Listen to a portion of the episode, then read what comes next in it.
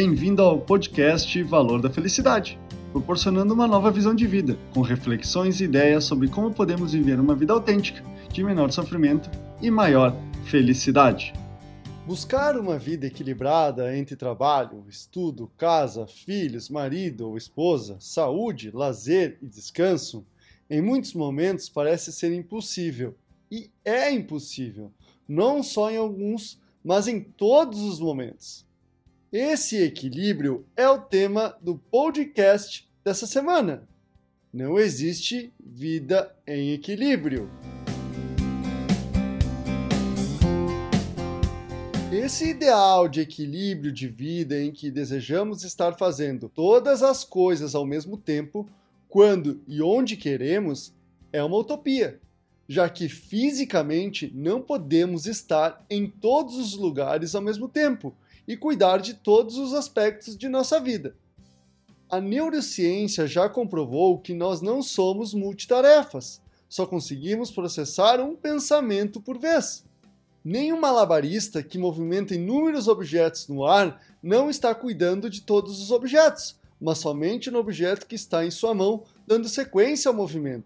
O que existe é um balanço na vida, como um pêndulo. Uma hora estamos trabalhando, outras estamos com a família, em outras estamos descansando e depois estamos estudando ou lendo um livro.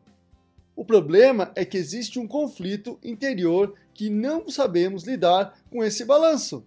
Porque quando estamos trabalhando, ficamos pensando o que podíamos estar fazendo se não estivéssemos trabalhando. E quando estamos com a família, ficamos pensando sobre os problemas não resolvidos no trabalho.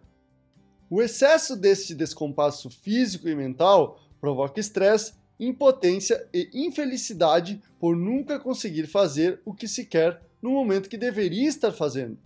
O que você deve fazer, em primeiro lugar, é balancear e dividir adequadamente sua agenda e reservar espaço para todos os aspectos da sua vida, como se fosse uma reunião importante. Em segundo, faça uma lista de afazeres ou checklist de todas as coisas de sua vida. Assim você não precisará ficar ocupado em lembrar que tem que ir ao mercado depois do trabalho para comprar o que a esposa ou o marido pediu. Terceiro, foque em realizar uma única coisa de cada vez. Assim, você elevará a qualidade do seu trabalho, eliminando erros e diminuindo retrabalhos. Quarto e último, esteja presente e consciente do que está fazendo e com quem está se relacionando. Isso aumentará sua assertividade nas escolhas e também fortalecerá o vínculo de bem-estar e confiança com as pessoas. Esse é o podcast Valor da Felicidade. Achando útil esse material para o amigo, colega ou familiar, compartilhem nas redes sociais para que mais pessoas conheçam esse trabalho da Valor da Felicidade.